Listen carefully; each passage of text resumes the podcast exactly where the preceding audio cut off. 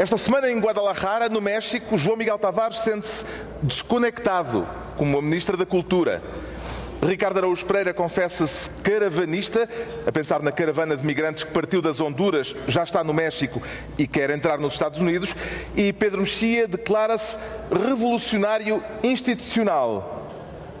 Está reunido o Governo Sombra, desta vez em formato especial na Feira Internacional do Livro de Guadalajara, com Portugal como país tema.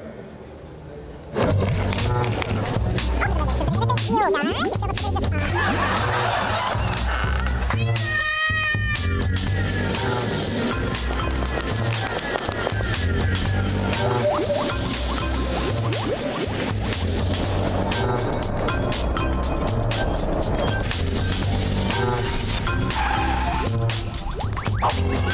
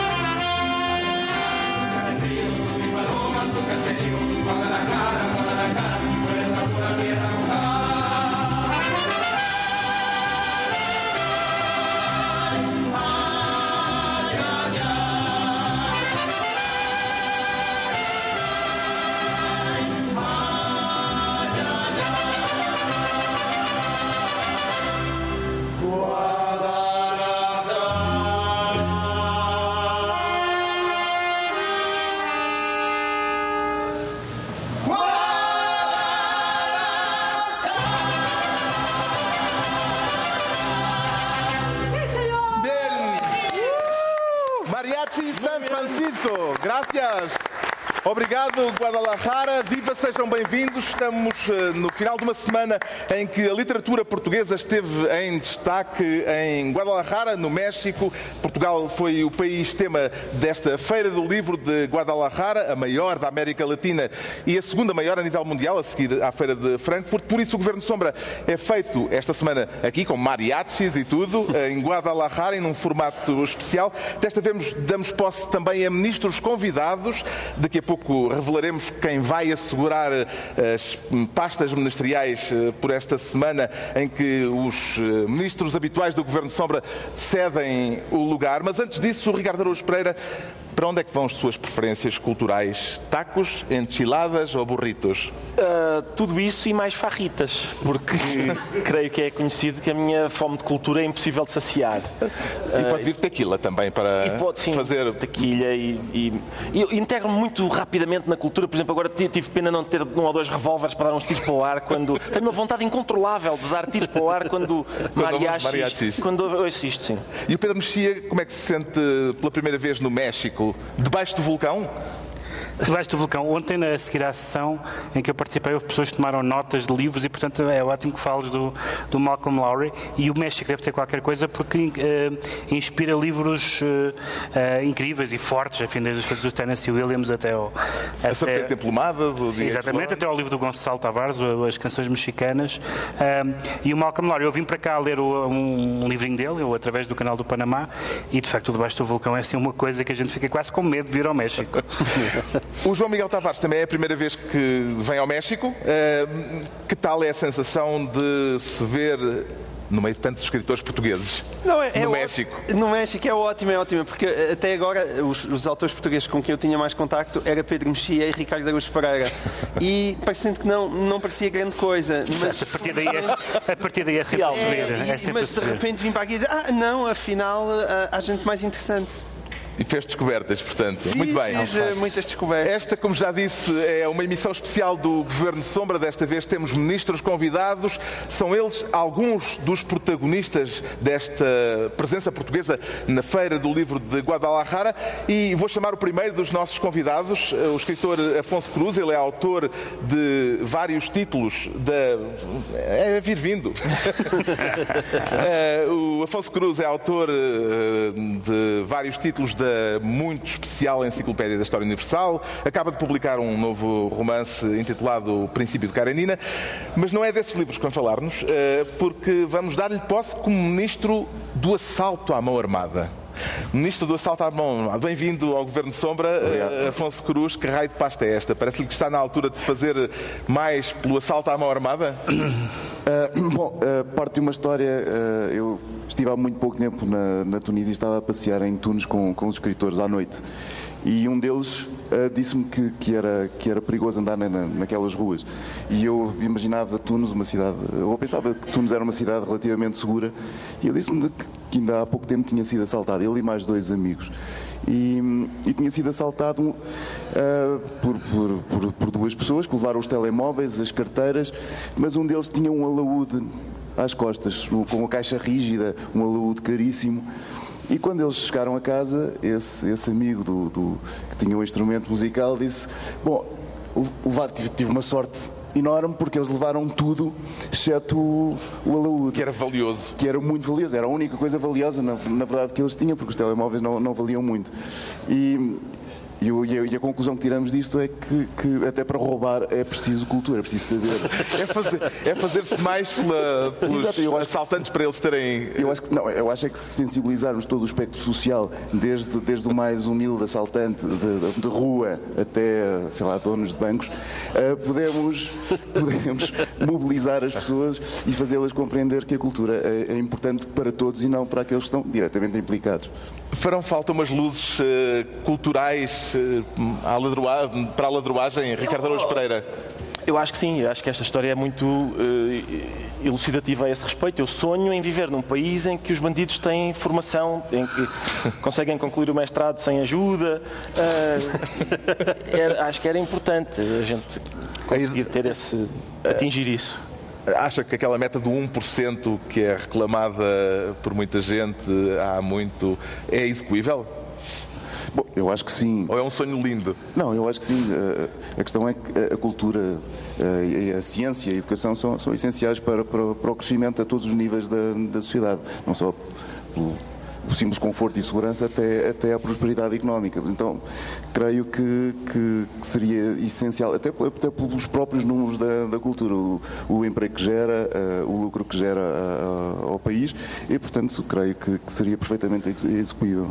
Parece que o João Miguel eu, Tavares... Um dia, dia, ele, estava a contar aquela história, eu lembrei-me de uma história que uma vez vivi também na Feira do Livro de Lisboa. Não foi aqui há muitos anos, mas era um, um senhor que estava lá uma de, numa daquelas barraquinhas e que dizia para um outro... Um, com um ar verdadeiramente desconsolado, ele dizia: já nem livros roubam. ele, ele, tinha saudades do tempo em que o pessoal ia gamar livros à feira do livro e, e ele. Pronto, e Parece que se esta história que, que é preciso, o Afonso é? Cruz contou fosse contada ao ministro Mário Centeno isso poderia amolecer-lhe o coração em favor da ideia de, ah, então do 1% do orçamento todos, todos nós para sabemos a cultura. Como, como Mário Centeno tem o, o, coração grande. O que eu acho que ele faria é, é o que tem Dava feito. 1% e depois cativava. Exatamente. É, é o que ele tinha feito em Portugal. Exatamente. É, sim, com certeza, 1%. Mas a ideia de dar, chegavas a vê-lo. De dar mais dinheiro à cultura parece-lhe uma reivindicação justa ou um anseio de clientelas com uma capacidade reivindicativa maior do que a maior parte dos cidadãos, Pedro Mexia? A ideia de apoiar a cultura é uma ideia da Constituição da República Portuguesa e, portanto, basicamente. Bom, também, mas houve lá, também se fores levar a todas as promessas da Constituição mas eu da República mas eu essa levo, eu essa levo por uma razão, porque fala-se muito da, da, biodiversidade e que não devemos deixar morrer espécies, por mais uh, uh, longínquas ou, ou, diminutas que sejam.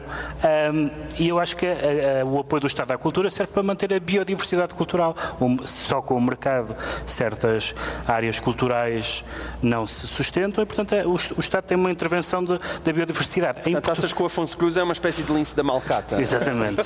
em Portugal há a ideia bizarra que esta é uma ideia de esquerda. São pessoas que não foram apresentadas ao General de Gaulle, né, ao seu ministro André Malraux, etc, etc. Portanto, enfim, é uma peculiaridade nacional.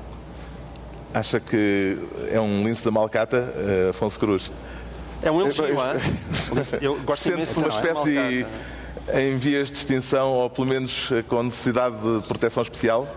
Não, não sinto isso. É, acho que eu acho sempre que, que, as, que as, sociedades vão, vão evoluindo de, de, alguma maneira, ainda que hajam retrocessos pontuais, mas acho que, que as coisas vão, vão, vão, ficando melhor e a, e, a, e a, cultura tem feito parte desse, dessa, dessa prosperidade.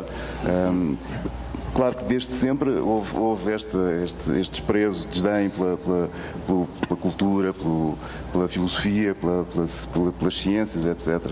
Aristóteles contou uma história do, do primeiro filósofo, Tales Mileto, porque precisamente criticavam muito a, a, filosofia, que não servia para nada, não servia para, para, para ganhar dinheiro, não havia aqui um, um retorno material. E ele graças aos seus conhecimentos da astronomia, isto, isto é o que Aristóteles conta na, na política, uh, previu que, que, que haveria uma, uma, uma, uma colheita maravilhosa de, de, de, azeitonas no ano seguinte, alugou os terrenos e subalugou-os ao preço que quis. Aristóteles depois conclui a dizer que a, a, filosofia também serve para ganhar dinheiro, ainda que não seja o seu, o seu objetivo. E provavelmente Tales de Mileto uh, enfrentou pessoas a dizer faço filosofia só para os amigos. Provavelmente também Está explicada a pasta de Ministro uh, do Assalto à Mão Armada. Obrigado, Afonso obrigado. Cruz. Uh, obrigado. E começamos já aqui uma remodelação, porque este Governo de Sombra vai ser fértil em remodelações governamentais. Eh, daqui a pouco teremos outro eh, convidado ministeriável, mas entretanto o João Miguel Tavares sente-se desconectado. Também está a saber-lhe bem, eh, João Miguel Tavares, passar uns dias sem ler jornais portugueses aqui em Guadalajara? Não, não eu tenho lido, eu tenho, eu tenho lido com alguma dificuldade, porque aqui o roaming é tramado, mas, mas tenho lido nos sítios onde tenho tido Wi-Fi, que é uma coisa que hoje em dia se consegue fazer no mundo inteiro, é ler jornais. Sim. É? Isto é a propósito da frase polémica da Ministra da Cultura, que aqui em Guadalajara, quando lhe perguntaram por uma proposta de dois deputados socialistas acerca da tourada, a respeito eh, de umas novidades sobre a tourada, não vamos entrar por aí, porque já falámos do assunto no programa. A Ministra disse que não conhecia essas propostas, acrescentando, e vou citá-la, que uma coisa ótima de estar já há quatro dias em Guadalajara é que não vejo jornais portugueses. Parece-lhe justificável a controvérsia que esta frase gerou? Eu, eu, não, quer dizer, eu consigo perceber que a senhora tutela o setor e, portanto, o setor pode, pode, ficar, um, ehm, pode ficar um pouco irritado. Mas isso só significa que, o, que o setor pensa pior do que o que devia. Porque, na verdade, aquilo que parece um ataque ao jornalismo é um profundo, profundíssimo elogio encapotado. Então, então o, que é, o, que é, o que é que a ministra está a dizer? Está a dizer só lê jornais em papel.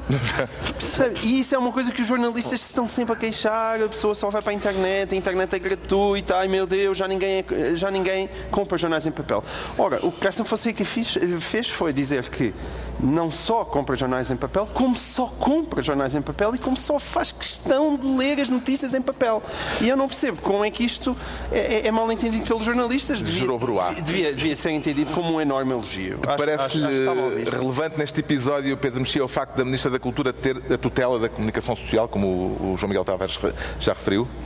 Eu, em geral, nunca critico no, as, as, coisas que me parecem não, não assunto. Epá, pera, sempre... pensava que ias dizer. Eu, geralmente, quando estou no estrangeiro, nunca critico ministros portugueses. Por um momento, por um momento pensei que fosse, fosse Não, isso. eu não vou criticar ministros portugueses porque isto é um não assunto. Ah. E eu não digo mal de não assuntos porque sem não assuntos não havia governo de sombra. Nós, pois. nós somos espécies em não assuntos.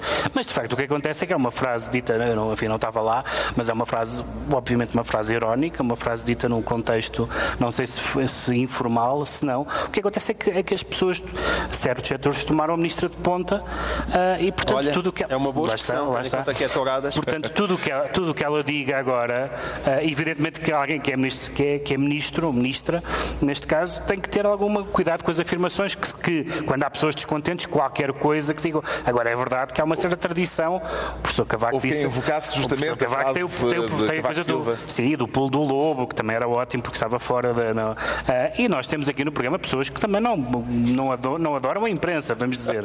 Não, não vou dizer nomes. O Ricardo fala a seguir. Uh, mas uh, é, é, é, um não assunto. Só, só é um assunto porque mostra como ela, uh, como a nova ministra, inquistou já alguns setores da opinião pública, não necessariamente os setores da cultura, no sentido estrito do termo.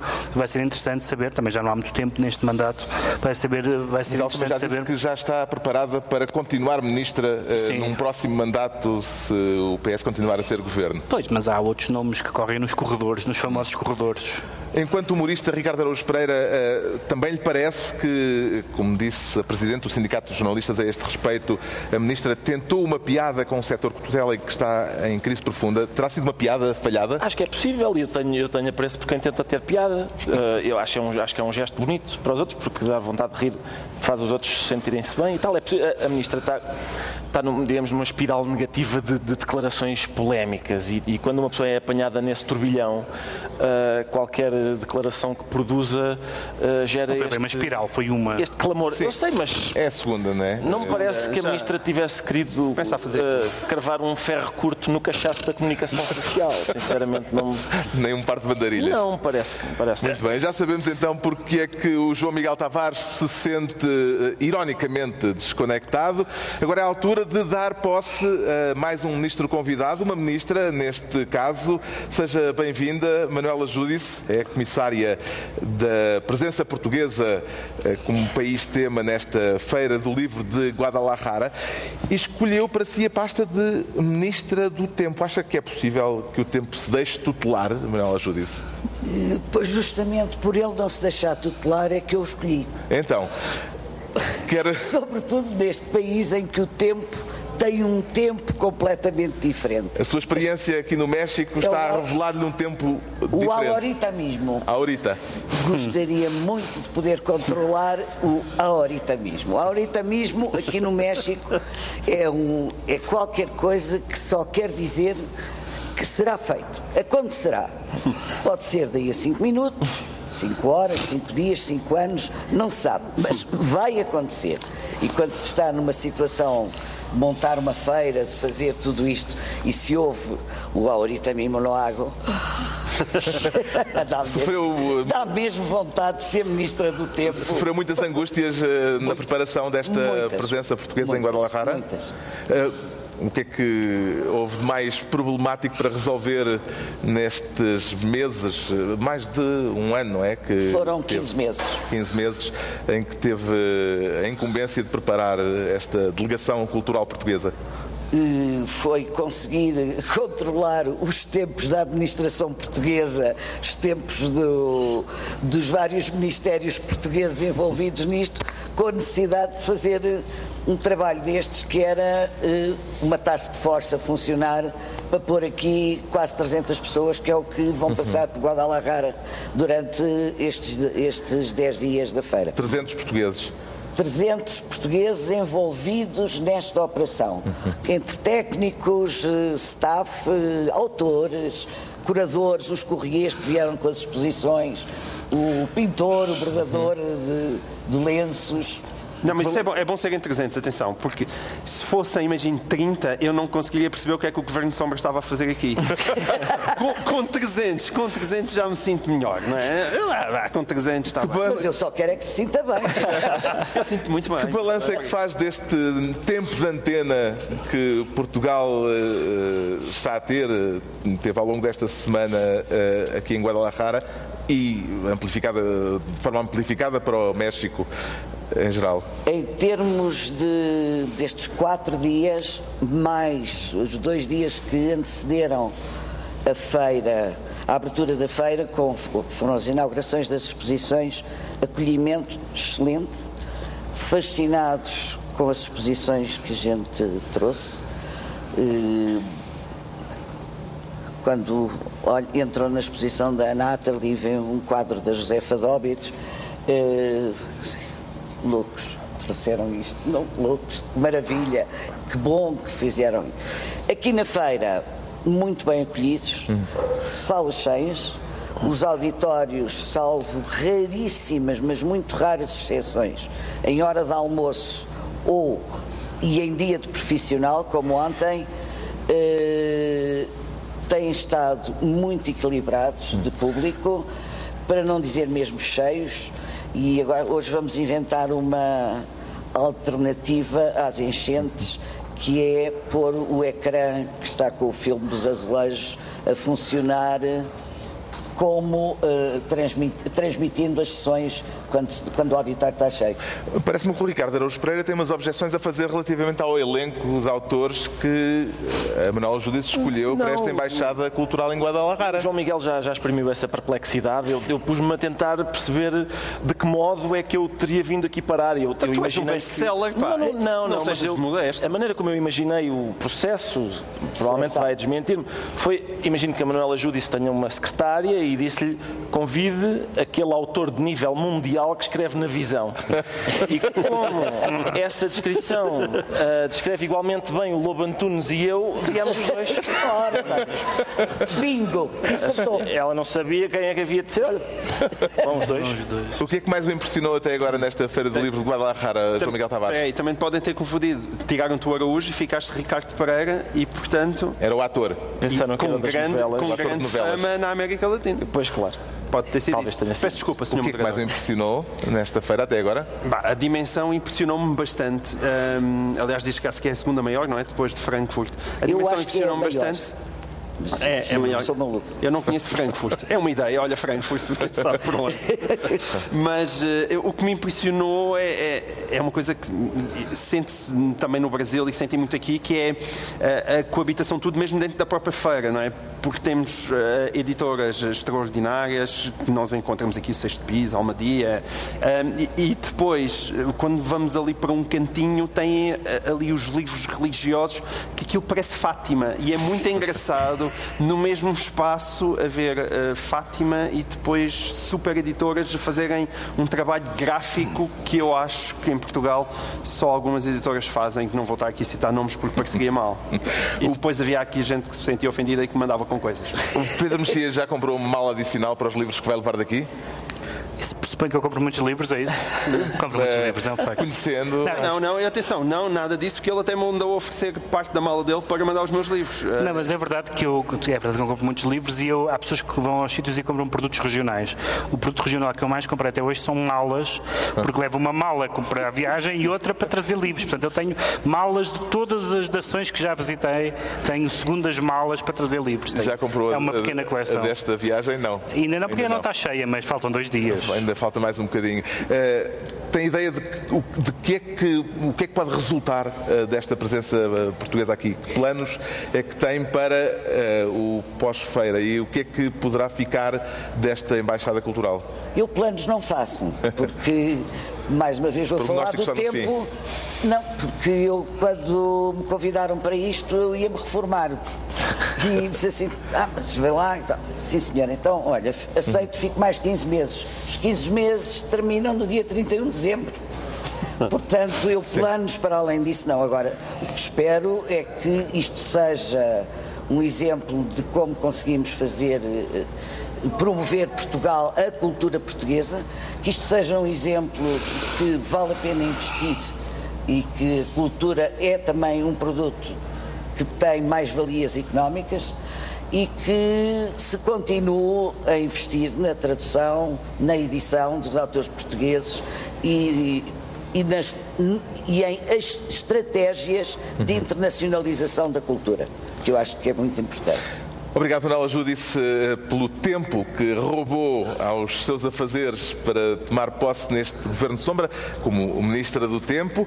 Agora, o Ricardo Araújo Pereira declara-se caravanista.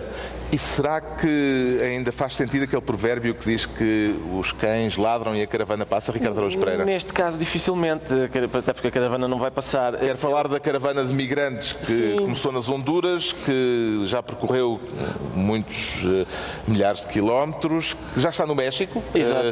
eh, É por isso que é escolhida, porque é um, tema, é um tema mexicano nesse sentido. E tem a é? intenção de entrar nos Estados Unidos. Exatamente, é uma legião de desgraçados e, e toda a gente conhece o problema, não é? Um problema complexo que requer uma solução delicada e os Estados Unidos optaram por lançar gás lacrimogéneo, que entre as soluções delicadas é, parece-me, das mais delicadas que há para este problema. Tu não ouviste umas declarações que eu, vi- que, que eu e depois escutei que, que foi um americano a dizer que aquilo era um gás lacrimogéneo muito que tinha só água e gás pimenta. Era muito fraquinho. E, e ele disse isto, eu ouvi, parece mentira, mas, mas é que até dá para comer com nachos. Bravo. Foi o que ele disse. Portanto, é uma Portanto, coisa era até bom. nutritiva, não é? Era, era, é gás lacrimogéneo. Acredito que aquela gente ficou almoçada depois Ficou. desse ataque. sim. Vê esta caravana de migrantes como um facto político ou como um simples ato de desespero, João Miguel Tavares? Não, é desespero de quem, de quem lá está eh, e evidentemente transformou-se num, num facto político com, com algo que até é paradoxal, que é um facto político que serve a Donald Trump. Bem, serviu durante a campanha eleitoral Exato, como e agora arma serve, é- é- agora serve para mostrar o seu músculo. É evidente que também não vale a pena eh, nós sermos demagógicos e dizer que abram as fronteiras e deixem entrar toda a gente, que isso é absolutamente impossível, não é? Agora, todos nós também sabemos qual é que. Nós assistimos isso também na Europa, não é? Com, com os refugiados, nomeadamente vindos da Síria. que O que se tem que fazer é tentar, na medida do possível, resolver o problema na origem e, portanto, Uhum. impedir que estas caravanas venham melhorando eh, a situação de vida das pessoas naqueles países. Parece-lhe, Pedro Mexia, que Trump conseguiu obter ganhos eleitorais com a utilização que fez desta circunstância eh, durante as eleições eh, intercalares americanas? As pessoas dizem que, que que o Trump tem, eh, inaugurou uma nova vaga, como se diz que, que o 25 de Abril inaugurou uma nova vaga de democracias na Europa e que o Trump inaugurou uma nova vaga de, de políticos populistas, etc., e populistas autoritários e tudo isso. Mas também inaugurou uma outra vaga, que é uma vaga de políticos que eh, governam exclusivamente para o seu eleitorado. O Trump não quer convencer ninguém. Ele ganhou à justa, aliás, não ganhou no voto popular, como se sabe, de acordo com, a- com o sistema americano, e o eleitorado dele está contente.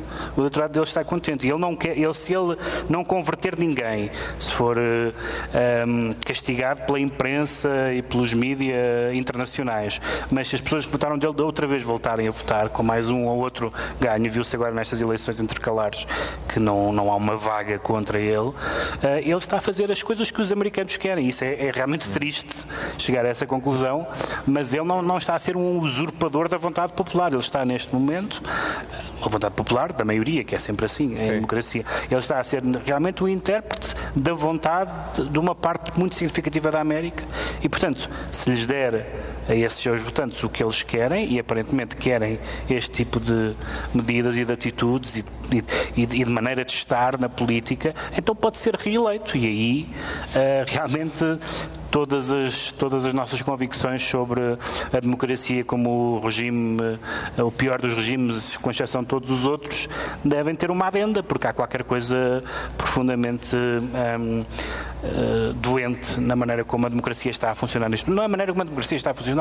A democracia é sempre a, maioria que decide, mas como estas pulsões em países eh, onde nós achávamos que o sistema era um bocadinho mais sofisticado estão a conduzir a líderes.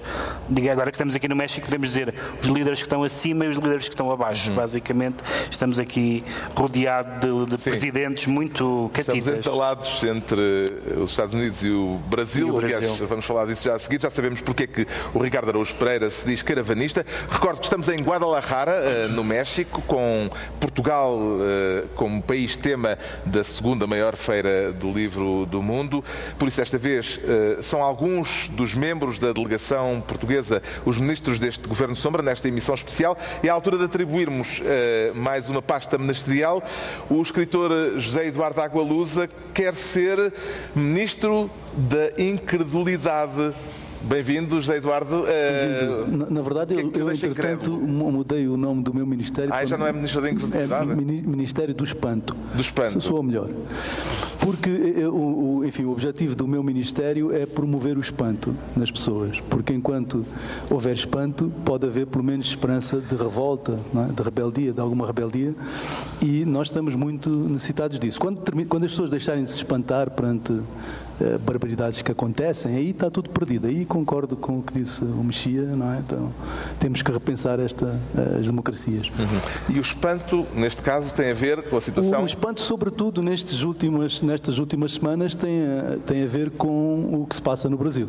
Eh, o Bolsonaro ainda não tomou posse, mas um mês depois de ter sido eleito, parece-lhe que ele eh, desmentiu até agora, ou pelo contrário, confirmou os piores receios, receios daqueles que se lhe opuseram. eu esperava pior ainda. Atenção, ainda esperava sou, pior. Sou, e sou muito otimista. Mas, mas, Gosta da, da possibilidade da Ministra do Ambiente uh, ser aquela que. A Maite, a Maite, foi, foi desmentido isso logo por, por várias. Não, não, seria mau, atenção, diante daquilo que ele tem, tem diante deste, deste Ministério. quer dizer, primeiro, recentemente, o, novo, o meu último espanto tem a ver com o Ministro da Educação, que inicialmente o Bolsonaro nomeou uma pessoa razoável e uh, até com um perfil que parecia interessante para o cargo e eh, nessa altura a, a, Igreja Evangélica, a bancada evangélica, porque há uma bancada evangélica, protestou, disse que não, isso não pode ser, não acontecerá, e eh, alterou uh, uh, o ministro. E o Bolsonaro colocou um outro ministro do agrado da Igreja Evangélica. O que isto vem confirmar é que este senhor, o capitão Bolsonaro, está efetivamente nas mãos, está refém da Igreja Evangélica, que, aliás, o elegeu. Foi muito claro, foi quando o Edir Macedo uh, disse a, a, a IURD vai apoiar a, a Bolsonaro, não é? ele subiu 15% nas sondagens. Uhum. Em todo caso, a IURD eh, tinha apoiado, por exemplo, Lula da Silva, Dilma Rousseff. Não, vamos dizer de outra maneira, o, o Lula, que, que, fez, que cometeu ao longo dos anos inúmeros erros, sobretudo a, nível de alianças, tinha, tinha procurado, tinha feito uma aliança com as igrejas evangélicas, sim. Mas as igrejas evangélicas já tinham, evidentemente, o seu projeto político, não é? Uh, e, e, é um projeto é, é um projeto de, de, de, de fundamentalismo cristão. Uhum. Nós estamos no México. Posso dar uma boa notícia: é que estas igrejas evangélicas uh, têm, têm sido perseguidas judicialmente e algumas expulsas de Angola, hum. o que me deixa muito feliz. Não é? Acho que Angola está cada vez mais à frente do Brasil, também nesse aspecto. Nós estamos no México, entalados entre os Estados Unidos e uh, os Estados Unidos de Trump e o Brasil de Bolsonaro, que falava agora o José Eduardo Agolusa. Vê mais diferenças ou, sobretudo, semelhanças entre Trump e Bolsonaro, João Miguel Tavares? É, o mais fácil, evidentemente, para todos nós é ver as semelhanças. Um, e são muitas, como é evidente. Uh, o problema aqui é que um, Trump e Bolsonaro podem, podem ser semelhantes, mas os, o impacto cada um deles pode ter nos respectivos países é que é completamente diferente. E no mundo? E no mundo. Não, mas no mundo, não, mas no mundo aí. Ou seja, o que, é, porque aqui a minha tese é: os Estados Unidos têm uma capacidade para resistir a Trump e às coisas que o Trump faz, que o Brasil pode não ter capacidade de resistir. Ah, então isso é, o, isso é ao contrário daquilo que eu estava a sugerir, porque é, ao mesmo tempo Trump. Uma vez como eu sou surpreendente, Carlos. Trump tem uma influência no mundo que Bolsonaro não terá. Sim, exatamente, mas eu estava a falar. A dimensão dos Exato. Estados Unidos mas... e a relevância dos Estados Unidos é. Sim, mas o, muito Trump, maior. o Trump tem uma política isolacionista do género não me chateiem, quer dizer, não, e, e portanto não, não é por aí que eu tenho muito medo. Ou desmembrem pessoas à vontade, desde sejam nossos amigos. Exato, desmembrem pessoas é. à vontade desde que não façam aqui no nosso quintal. O problema é que a política externa do Trump é mais difícil de ser travada que a política interna. Sim, claro. É, sim, isso é verdade, é indiscutível. Claro. Isso é indiscutível. Mas como eu, apesar de tudo, eu também sou um otimista, como, apesar de tudo, como acho que a, aquilo, a grande filosofia política americana, apesar de tudo, é, é isolacionista, eu temo que mesmo aí não se, não se, parta, não se parta demasiado a cristaleira. Agora, a preocupação interna existe, mas existe nos Estados Unidos e agora, entretanto, ele já perdeu a Câmara Baixa, portanto, agora, no Brasil, não, não é? Porque é, é preciso saber se as instituições brasileiras são assim tão uhum. fortes. Se no meio disto tudo as instituições brasileiras também resistirem a, a Bolsonaro, é um sinal de maturidade democrática do próprio Brasil. Outra, outra razão de espanto e de temor foi o Ministério das Relações Externas, que em Portugal se chama negócios estrangeiros, uhum. o que também não diz muito bem da forma como os portugueses veem as relações com os, seus, com os outros países. É? Mas enfim, essa é outra questão. Agora, eh, este chanceler que foi colocado no, pelo Bolsonaro no poder, eh, eh, o problema é que ele vai contra toda a política do Itamaraty desde há décadas. Uhum. É bom lembrar, por exemplo, que o primeiro país a reconhecer Angola, no tempo da ditadura militar, foi o Brasil. Ou seja, mesmo nessa altura, o Itamaraty já tinha uma política eh, que era uma política de entendimento com todos os Estados, não é? E de, de, criação de pontes de afeto entre todos os países. O que, aliás, o Brasil, no mundo inteiro, deve ser dos países, ainda é, mas eu temo que vá deixar de ser rapidamente, mas ainda é um país que tem um grande capital de afeto no mundo. Mas isso é posto em causa agora, por esta é, escolha. claro, então este senhor tem dito coisas Ainda por cima não, inacreditáveis, não há aquele consolo que é dizer, bom, mas depois faz o impeachment ao Presidente e fica o vice é que é sensato. Não dá. No Brasil é pior ainda, não é? Não, O há, general- não há qualquer... eh, Eu não, não, não simpatizo também com, com, com, com o general, eh, enfim, com, com, com o vice-presidente, mas, mas não, não acho que seja pior que o Bolsonaro, atenção. Não, mas não é uma, não é uma Até alternativa porque saudável também. Não é nenhuma, não há ali uma alternativa, inf- infelizmente não há uma alternativa. Partilha do espanto do José Eduardo Água Lusa, Ministro do Espanto, eh, Pedro Mexia. Bom, sim, mas o espanto, eu tenho sen- sentimentos divididos em relação ao espanto, porque nós, nós andámos todos muito espantados, espantados no sentido mais banal, surpreendidos, ah, ah, nomeadamente aqui no Governo de Sombra, como em muitos programas de comentário, com muitos, muitos artigos de opinião. ah, a imprensa publicada, e uma parte da imprensa pública também, esteve completamente a leste do que se passou. Não, eh, todos nós passámos o tempo a dizer Trump nunca será eleito, eh, o Brexit vai perder, eh, etc, etc. E, e essas coisas não se, não se verificaram. Um exemplo que eu dei aqui que me fez muita impressão foi eh, um inquérito a escritores, já que estamos aqui numa, numa feira de escritores, um inquérito a escritores feito no, num jornal inglês, no Guardian, antes da- do referendo do Brexit, em que vários escritores diziam que iam votar por ficar, pelo Remain, o que é normal, mas diziam assim, e não conheço ninguém que vote de outra maneira. Ora, o Remain perdeu, e portanto há qualquer coisa, há qualquer cisão grave entre as opiniões publicadas e as opiniões públicas. Quando as pessoas dizem, não conheço ninguém que vote assim, e esse assim ganha as eleições, as pessoas vivem numa bolha. As pessoas, nós também, que tivemos aqui alegremente a dizer, também. Trump, nem pensar, nunca, jamais vai ganhar. Encontra mais potencial de comédia em Bolsonaro ou em Trump, eh, Ricardo Araújo Pereira? Oh, Carlos, eu, eu sempre achei que o, o potencial de comédia está diretamente relacionado com o potencial de tragédia. Sim. E nessa medida, sem desprimor para o Bolsonaro, não, sem desprimor para o Bolsonaro, que é, não há dúvida nenhuma que, que tem muito valor como energúmeno, mas ah, parece-me que o Trump tem capacidades e, e um- recursos à sua disposição Pode fazer, eh, para ser ah, um, coisas um energúmeno maior ainda, sim. O José Eduardo Água Lusa, então, Ministro do Espanto, do Espanto. Obrigado, José Eduardo Água Lusa, eh, autor de- do romance eh, A Estação das Chuvas, ou agora reeditado Teoria Geral do Esquecimento. Fica o espanto do José Eduardo Água Lusa neste Governo Sombra.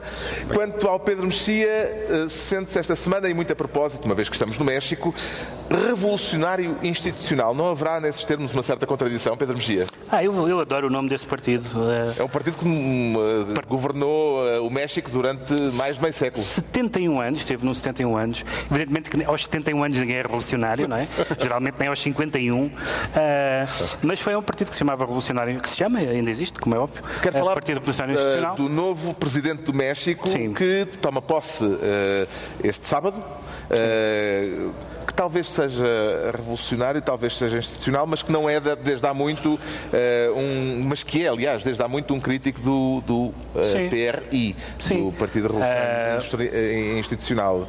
O, o que é interessante é, estamos há bocado a falar de vagas, e houve, houve umas vagas na América Latina, que foi aquela vaga em que, se, em que os vários países se libertaram das ditaduras, e depois houve uma grande vaga em que as pessoas eh, experimentaram eh, partidos de esquerda, governos de esquerda e se decepcionaram, e agora está a vaga em que estão a experimentar partidos de direita e se decepcionam, como aconteceu o caso, já está acontecendo na Argentina.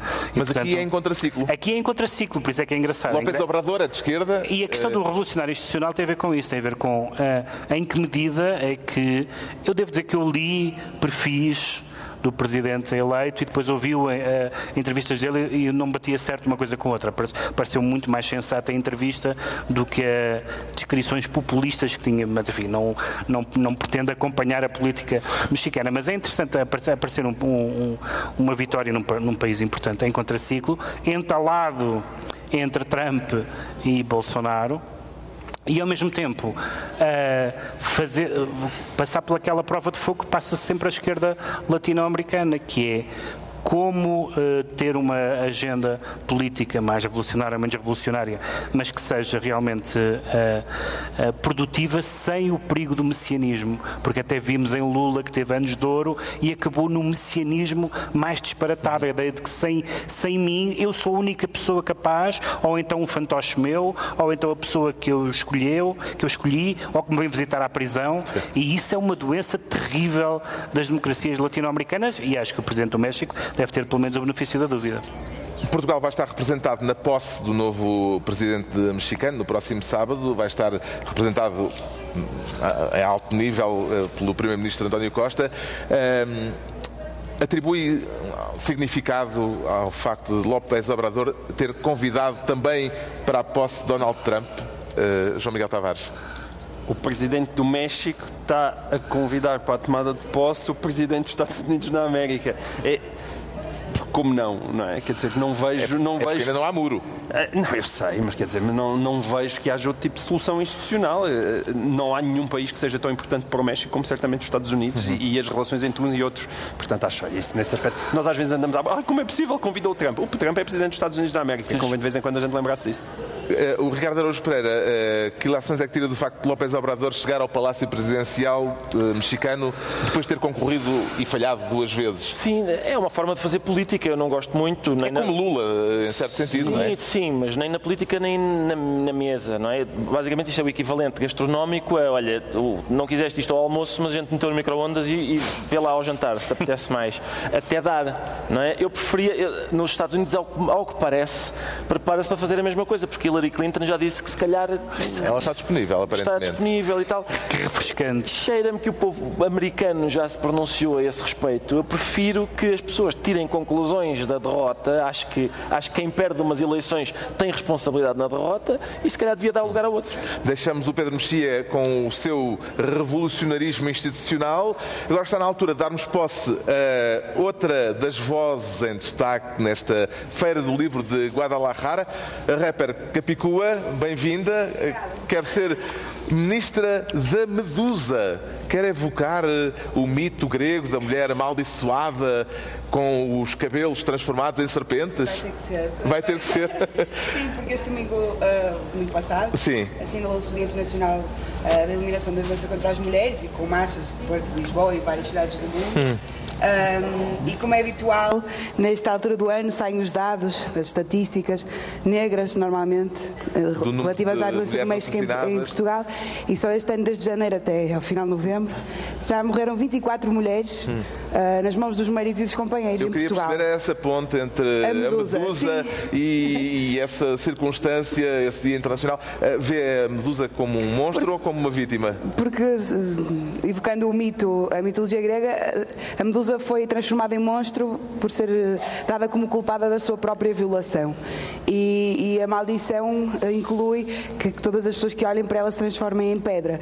E é um bocado aquilo que, é transversalmente, que transversalmente acontece uh, em relação à, à, à, violência contra as mulheres em todas as suas dimensões. Normalmente o dedo está apontado para a vítima uh, e não para o, para o agressor. Isso é muito claro, por exemplo, se, se analisarmos a, a, os dados relativos às sentenças, por exemplo, um, de, de, de, violações em Portugal, que normalmente não, não muitas vezes não, não chegam a, a ser, não, é, não, chega a ser cumprida a pena efetiva de prisão, por exemplo, ou uma espécie de, de tendência para permanentemente uh, fazer aquelas perguntas, porque quem é que mandou sair com aquela minissaia, quem é que mandou culpabilizar o agressor, manter-se naquela relação, quem é que quem é que mandou subir ao quarto hotel, quem é que mandou, etc. E eu acho que eh, de facto essa questão é, é muito profunda na nossa civilização, é, é, é cultural, e se assim não fosse, não, não, não veríamos países muito, culturalmente muito próximos como Portugal, como a Espanha ou o Brasil, que têm também estatísticas de violência contra as mulheres assustadoras. o Brasil, de violência sexual também uh, de forma muito preocupante. Uh, mas de facto acho que é uma questão que, que, todos os anos se fala nesta altura do ano, mas acho que falta sensibilizar, sobretudo, uh, os, os, juízes. vimos os exemplos da relação Sim, do Porto, é? aqui para serem mais implacáveis, porque é uma epidemia, não é Sim. Eh, Nós falámos aqui deste assunto É já. Várias diversas vezes. Várias vezes, sim. Aliás, esta semana houve mais um, eh, além do juiz, portanto, daquele juiz que, que propunha uma pena mais leve para, para os homens, o amante e a mulher e, o, Sim, e o marido de uma mulher que a agrediram com um pau com picos e depois a seguir houve uma, uma senhora que foi violada quando estava inconsciente, e eles disseram que tinha havido ali uma sedução mútua, também Sim. difícil de compreender. E ainda e esta semana houve um- também uma- um pedido de redução de, de pena para um homem que matou uma mulher porque ele amava a vítima. Eu tenho, eu, isso, eu tenho feito isso contar na educação que dou às minhas filhas. Estou a tentar, estou a dizer-lhes para evitarem o adultério, a perda de sentidos e o amor. Porque pelos vistos faz, O faz mal à amor mata saúde. muito em Portugal. Sim, faz- e- eu- Com a droga não me tenho preocupado muito, mas o- agora o amor acho, acho que é, pode ser-lhes de facto prejudicial. De facto, sobre essa questão da, da, da- da- senhora que foi violada enquanto estava inconsciente e que, eh, e que, o, que o juiz achou que, que a pena era, não devia ser eh, mais pesada porque afinal de tudo não houve resistência, eh, apesar de tudo não houve resistência, uma das reivindicações destas marchas do domingo passado foi precisamente incluir a expressão sem consentimento na definição de crime de viola- violação, que aliás é um, é um apelo que, que está a ser feito em vários países do mundo e que a Amnistia Internacional tem promovido também, portanto acho que é importante eh, assinalar isso também. Querem acrescentar? Em Portugal há, apesar de tudo, menos, aparentemente, parece-me, menos visibilidade para estas notícias de violência doméstica do que, por exemplo, em Espanha, onde Não, isso- eh, Em Espanha esses também casos são tem- muito tem os mais, mais eh, visíveis. Quer dizer, preocupantes também são os portugueses, mas há uma, houve uma coisa que aconteceu e que nós, Não sei se os espanhóis são muito diferentes dos portugueses. Pois, também não Quer tenho não certeza. Sei que tem mais visibilidade e mais expressão Tem na um- comunicação há social. uma Um consciencialização maior. pública. Em, em Portugal, em Portugal está a haver, não só nesses casos, não só nesses casos, mas nesses casos em particular, e já não tenho conta às vezes que falámos deles no programa, hum, que é uma, uma nova ah, apetência e boa apetência para escrutinar as decisões judiciais.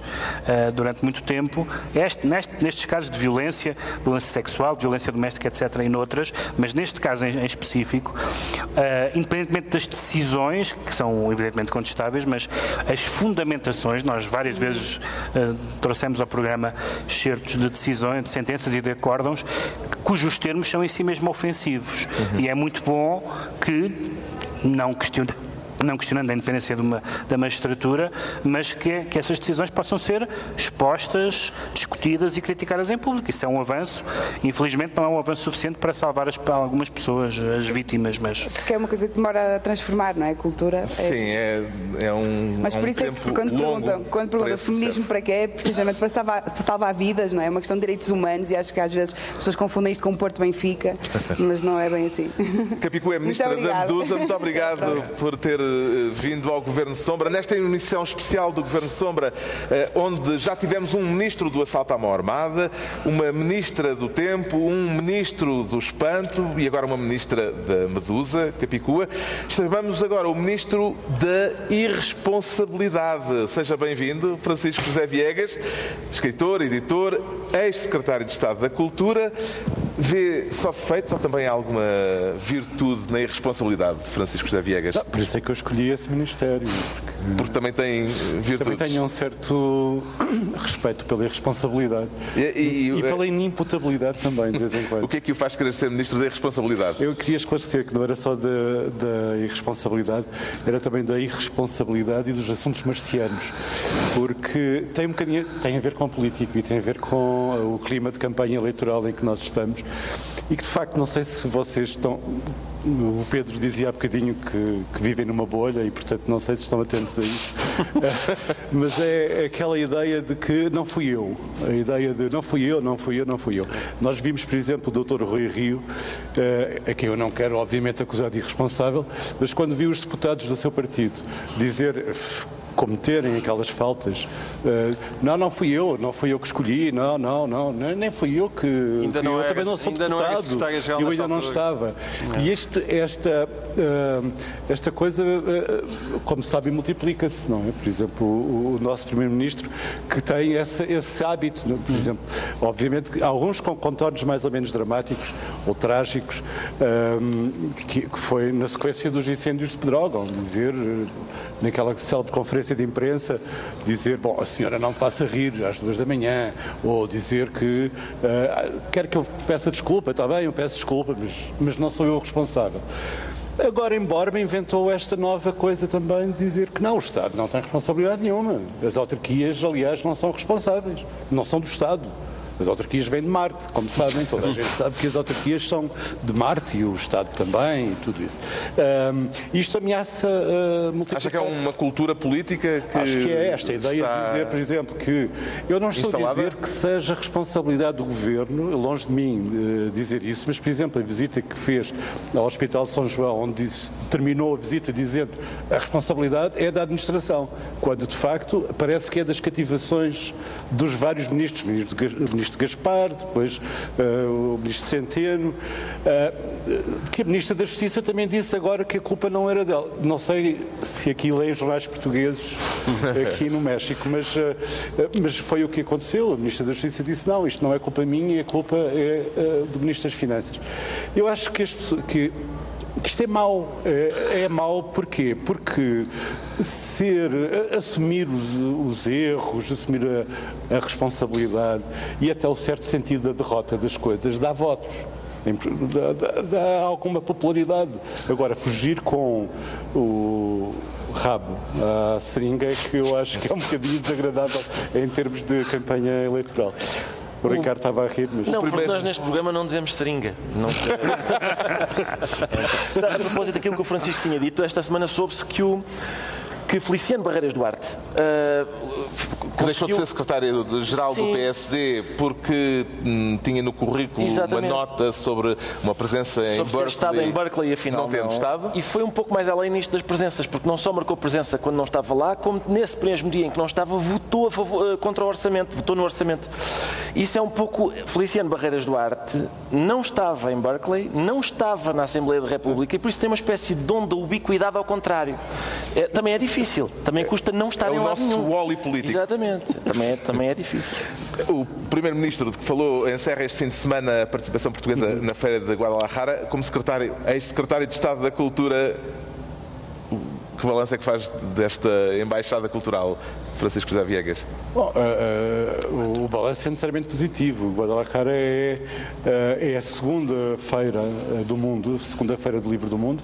É a mais importante feira de língua espanhola. A primeira Frankfurt, depois Guadalajara e depois Bogotá. São as três grandes feiras. E, e termos estado presentes em, em- em- Guadalajara é importante do ponto de vista da representação da, da- da cultura portuguesa, dos autores, ahm, mas sobretudo dos autores, eu acho, para que os autores possam eh, ser conhecidos cá fora e, e, de facto, ahm, eh, posso fazer uma, cometer uma inconfidência que, eh, que o João Miguel não me leva a mal, mas há bocadinho estávamos lá fora a falar e o João Miguel disse, com, com toda a razão, eu se fosse Primeiro-Ministro, a primeira coisa que fazia era dar 1% à cultura. É só porque E- os escritores fazem imenso barulho e tal. Pois. Toda a gente da cultura faz imenso barulho. Eu despachava logo isso. Tomem lá 1%. Tomem lá 1%. Não, mas à parte disso, eu, por exemplo, esta, esta história de que, ah, não, eh, a cultura tem muito valor económico, isso é de sumenos importância. Quer dizer, o valor, o valor económico é uma coisa que se, ehm, digamos, avalia muitos anos depois. E, portanto, ou trabalhamos para o futuro e para a divulgação da, da cultura portuguesa ou não. E por isso esta, esta, esta representação portuguesa na FIL, aqui em Guadalajara, é muito importante, porque é um mercado muito mais global do que nós pensamos e a forma como está organizada foi excelente até E daí a importância da presença portuguesa. Obrigado, Francisco José Viegas, Ministro da Irresponsabilidade. E agora, telegraficamente, notas finais. Um- Uma vez que estamos numa feira do livro, Sim, sim. um livro a cada um. Ó, Carlos. O, João o- o Ricardo Araújo Pereira Sim, sim. sugere Um dos que eu comprei foi deste de um grande poeta mexicano chamado Jaime Sabines, que me foi sugerido pelo meu consultor de poesia, que é aliás o mesmo do Presidente da República. Ahm, e o que é que é curioso neste autor é que ele é editado numa editora de prestígio que edita também o grande, o grande êxito desta feira. Parece Black Friday nas livrarias. As pessoas mexicanas e gatanham consegue dizer isso com um bom, Consigo, sim, um bom senhor, para sotaque. obter a, a- a versão espanhola de La enfermedad, el sufrimiento y la muerte entran en un bar. Vai Além de tudo mais, é sensualíssimo. O João Miguel Tavares também trouxe um livro. Eu, Também eu- eu trouxe um livro, comprou um atenção, livro, isto, comprou isto foi vários. a concretização. Eu vim de propósito ao México, eu não sabia, mas eh, houve aí uma certa conjugação astral, porque eu há décadas, há décadas, não sou assim tão velho, mas há muitos anos, muitos, muitos, muitos anos que sonho com isto. Porque eu meto-me sempre com os colunistas que nas fotos que aparecem nos jornais metem sempre uma mão na. na, na... São assim, é sempre assim, colunistas assim, assim, vai variando a mão no queixo. Uhum. E agora de repente descobri este livro maravilhoso que, maravilhoso que é 62 maneiras de apoiar a cabeça.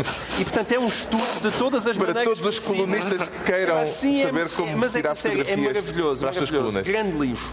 Pedro Mexia. A, a última premiada com o prémio Cervantes foi a, a Quinta Mulher. Ida Só Vitale. apenas a, a- Quinta Mulher. Ida Vitale, que deve ser mesmo Vitale, porque tem 95 anos. Uruguaia, da geração de 45, da geração do, do Benedetti e do Onetti, o meu escritor latino-americano favorito. E eu conhecia praticamente só das antologias.